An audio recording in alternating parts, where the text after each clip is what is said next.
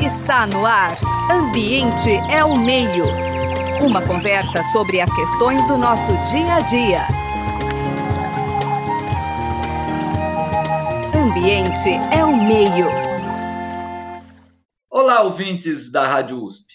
É com muita alegria que conversamos hoje com Paulo Artacho, professor titular do Departamento de Física Aplicada do Instituto de Física da USP e, entre inúmeras atribuições, coordenador do programa FAPESP de Mudanças Climáticas Globais. Paulo Artacho, obrigado pela sua presença e, como sempre, a gente pede para o convidado falar um pouquinho sobre a sua trajetória de formação e experiência profissional. Eu sei que a sua daria dois programas, né? Até, a, até na NASA você esteve, mas não foi para ser astronauta, não, né, Paulo? Não, não, não. Uh, boa tarde para todos, é sempre um prazer falar com os ouvintes da Rádio USP. E uh, eu sou o professor Paulo Artacho, trabalho no Instituto de Física da USP e tenho 35 anos de carreira na área de estudo da física aplicada ao meio ambiente e minhas principais áreas de trabalho são entender o meio ambiente amazônico e trabalho também no painel intergovernamental de mudanças climáticas, estudando a questão das mudanças climáticas globais e seus impactos na nossa sociedade. Bom, Hoje nós vamos falar um pouquinho sobre um artigo recente seu, onde você exatamente busca né, mostrar que há uma correlação, ou pelo menos fatores em comum, né, da crise da saúde, que foi muito acentuada agora com a Covid-19, uhum. a perda de biodiversidade e a crise climática. O que, que elas têm em comum, professor? Crises tão bombásticas Olha, assim. Elas né? têm vários pontos em comum e alguns pontos uh, que diferenciam essas três crises. Em comum, elas têm é, a superexploração que a nossa estrutura socioeconômica está fazendo dos recursos naturais do nosso planeta. Né? É, na crise da saúde, por exemplo, é, esses vírus, veja, é, nós estamos enfrentando hoje a 12 pandemia nos últimos 30 anos. Né? E todas essas pandemias, né, o primeiro SARS, a gripe suína, o ebola e assim por diante, todas elas vieram é, em geral, de vírus é, que estavam em equilíbrio nos animais e que o nosso contato com os animais acabou fazendo com que esses vírus tivessem contato com a nossa sociedade.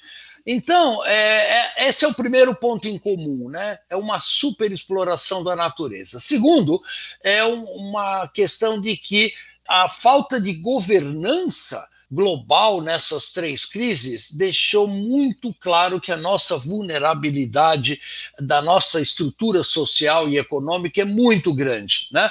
Então, veja, no caso da governança, cada país europeu decidiu a sua estratégia particular do que queria fazer com como lutar com a pandemia. Acontece que a distância entre a Bélgica, a Alemanha e a França é 100 quilômetros.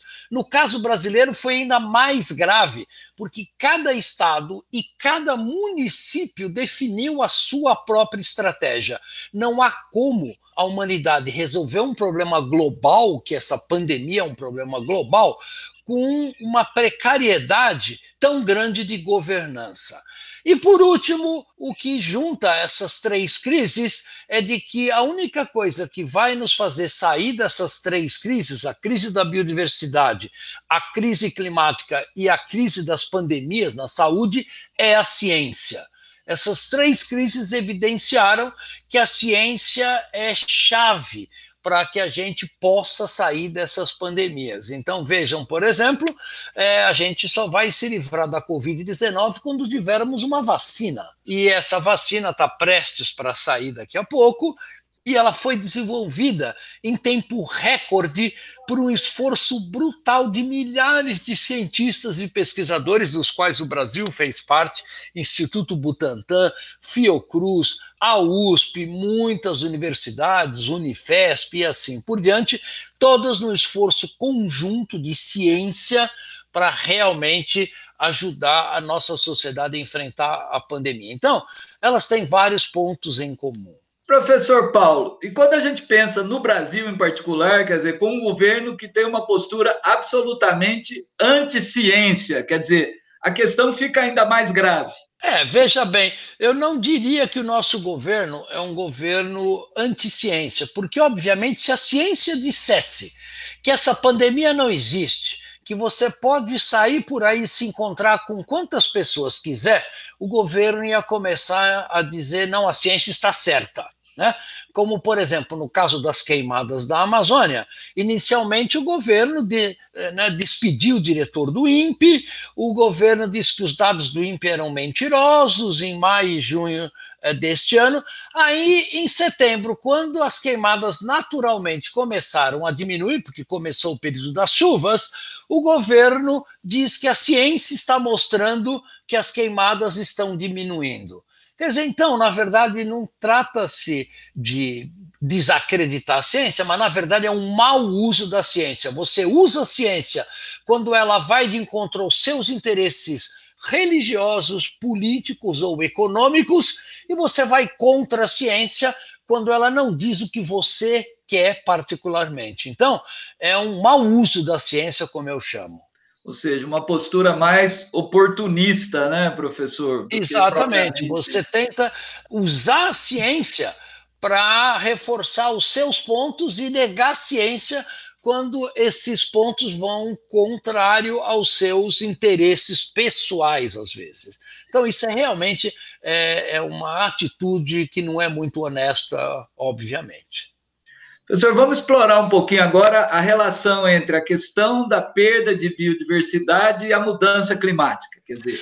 É, veja, essa é uma questão muito, já está sendo muito estudado por vários grupos, de que, na verdade, Veja, o aumento da temperatura, o nosso planeta já aumentou de temperatura cerca de 1 grau Celsius, né?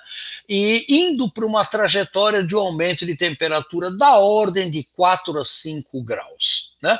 Obviamente, é, a perda de biodiversidade está linkada com as mudanças climáticas, pois muitas espécies animais e vegetais estão tendo seus habitats profundamente alterados e, com isso, sem condições de sobrevivência ou a sua sobrevivência fica comprometida. Né?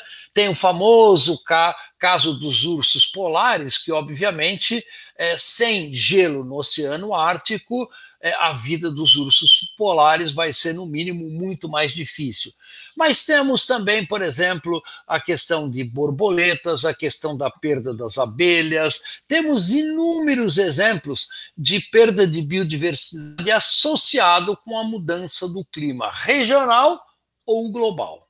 No Brasil, professor, a gente já percebe, quer dizer, essas questões de tempestades muito concentradas em alguns lugares, quer dizer, já dá para, além desses indicadores mais sensíveis, né, de medição, temos indicadores do ponto de vista mais visível para o grande público, assim, que a gente pode apontar? É, não há a menor dúvida, você não precisa ser qualquer, você não precisa ser cientista hoje e nem ter aparelhos sofisticados ou um satélite para perceber que o clima mudou. Veja esse ano, por exemplo, no Pantanal, onde 27% da área do Pantanal queimou. Isso não, não havia acontecido, pelo menos ao longo dos últimos 50 anos. Veja o Nordeste brasileiro. O Nordeste brasileiro está se transformando numa região árida. Ele era uma região semiárida, mas com aumento de temperatura em algumas regiões de 2 graus e meio a 3 graus e com uma queda na chuva de 30%, várias regiões do Nordeste estão se tornando regiões áridas. Veja o Rio São Francisco, que há 20, 30 anos era um rio extremamente caudaloso, hoje em alguns lugares ele não passa de um pequeno fio de água, né? E vai por aí afora. Então, nós estamos observando uma, uma, um, efeitos brutais da mudança climática, e isto qualquer cidadão percebe, não precisa ser cientista para observar essas mudanças.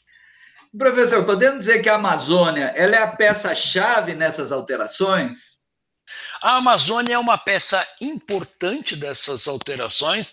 Eu não diria que ela é chave, mas ela é importante, primeiro, porque a Amazônia é o maior reservatório de carbono em ecossistemas. Uh, uh, em ecossistemas terrestres que existe no mundo hoje. A, a Amazônia armazena cerca de 120 bilhões de toneladas de carbono nas suas árvores. Né? Isso corresponde a 10 anos de toda a queima de combustíveis fósseis no planeta. Portanto, se a gente permitir que este carbono, hoje armazenado na Amazônia, vá para a atmosfera, é, evidentemente isso vai agravar em muito as mudanças climáticas. Então, é, numa situação onde nós já estamos numa emergência pela, por essas mudanças climáticas, evidentemente é estratégico para o planeta e para o Brasil é, reduzir a zero o desmatamento da floresta amazônica. Eu queria que o senhor explorasse um pouquinho também a questão dos rios voadores, né? Quer dizer, a Amazônia é a curva dos rios voadores, como é isso, né? A Amazônia, ela não gera vapor d'água, né? A Amazônia é um gigantesco processador de vapor d'água. O que, que a gente quer dizer com isso? A Amazônia, ela recebe água do Atlântico tropical, ela processa essa água através dos processos biológicos de evaporação, evapotranspiração, etc. e tal, e leva essa, esse vapor de água através dos chamados rios voadores para o Brasil central e para a região sul-sudeste do Brasil. Né? Muito da chuva que cai no Brasil central é processada na Amazônia, e é onde o agronegócio brasileiro está mais bem é, estruturado e estabelecido. Portanto, se a gente realmente é, avançar com o desmatamento da Amazônia como nós estamos avançando agora, é, a ciência tem uma mensagem muito clara. Né?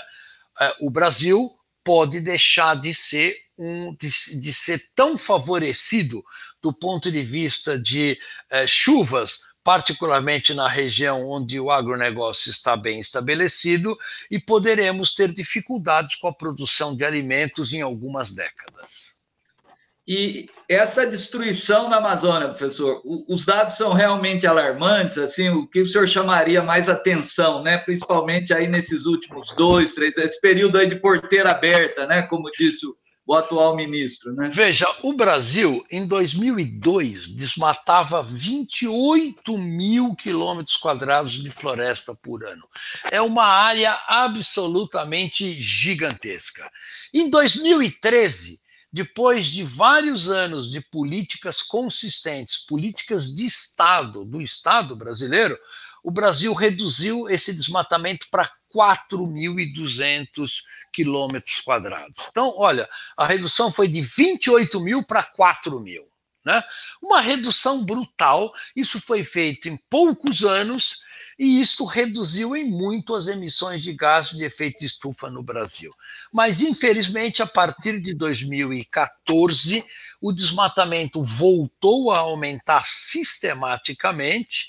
Hoje nós já estamos com 10.500 quilômetros quadrados desmatados a cada ano e em 2020 nós devemos ter um desmatamento que o INPE ainda está calculando esses números da ordem de 30% a mais do que em 2019.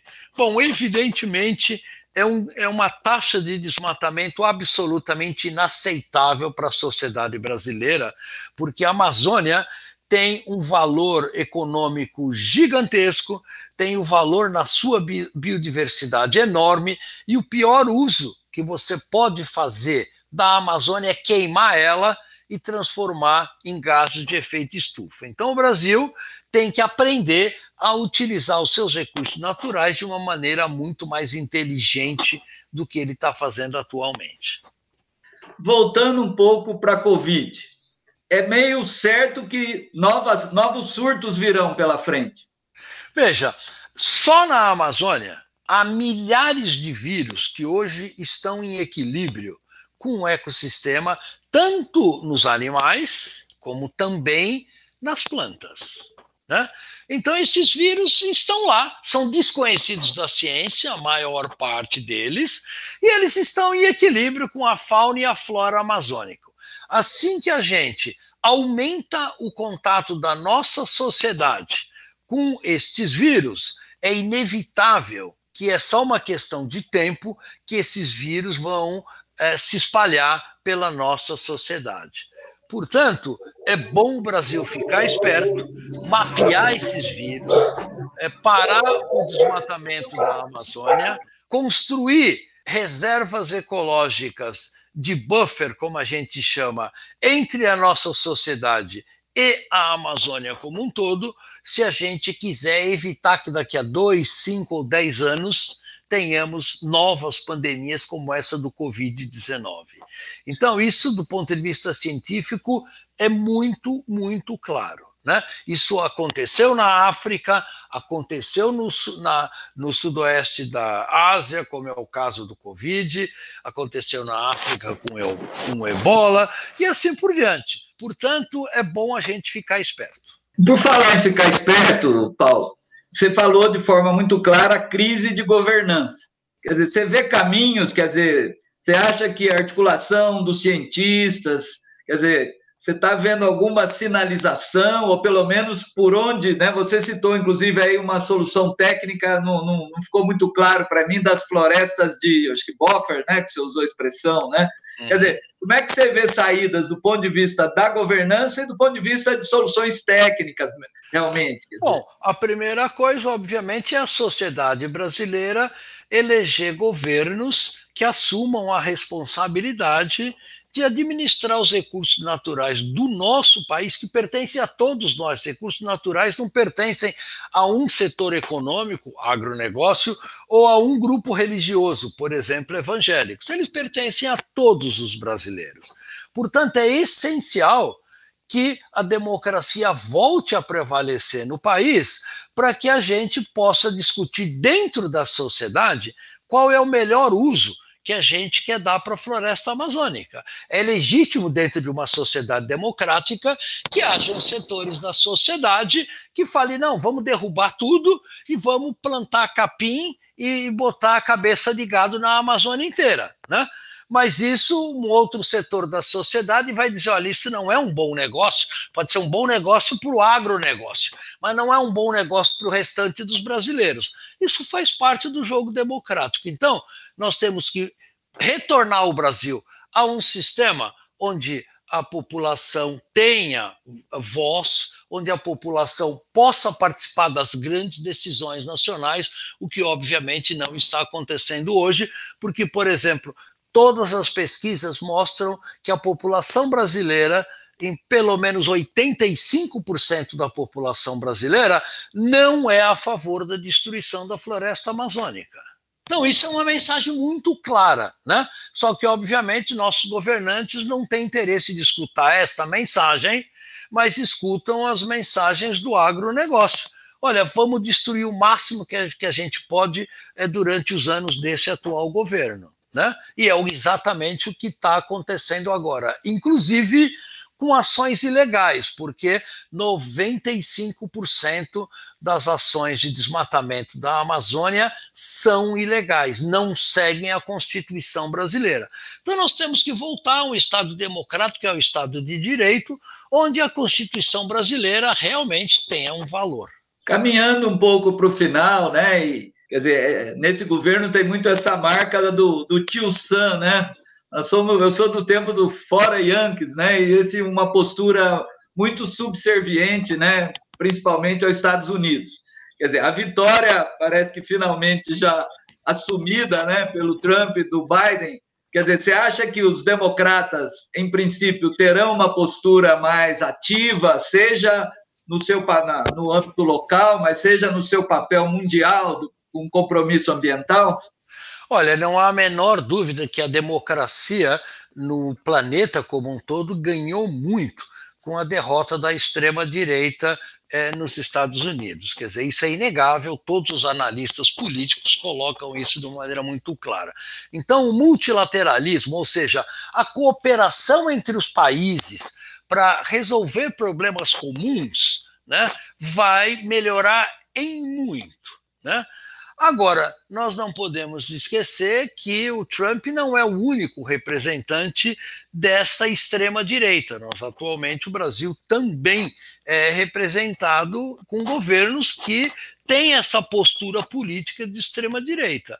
Então, nós temos que realmente é lutar pela democratização não só dos Estados Unidos, né, mas também dos demais países, para que a gente possa voltar a viver num ambiente mínimo de negociação, de, de você sentar na mesa e discutir um sistema de governança global que possa enfrentar estes desafios da saúde, o desafio das mudanças climáticas, o desafio da perda de biodiversidade, e isso é estratégico para as próximas gerações. Senão, o que nós vamos acontecer é: olha, nós vamos deixar o planeta aquecer 4 a 5 graus, se não reduzirmos as emissões de gás de efeito estufa. A floresta amazônica, nesse cenário, vai ter muito pouca chance de sobreviver com esse aumento brutal de temperatura. Vai haver migrações em massa onde as migrações que a gente vê hoje da África para a Europa e da América Central para os Estados Unidos são fichinha perto das gigantescas migrações que vão ocorrer nas próximas décadas por causa da mudança climática e vai por aí afora. Então, é, veja que nós estamos passando num período muito crítico da história da humanidade.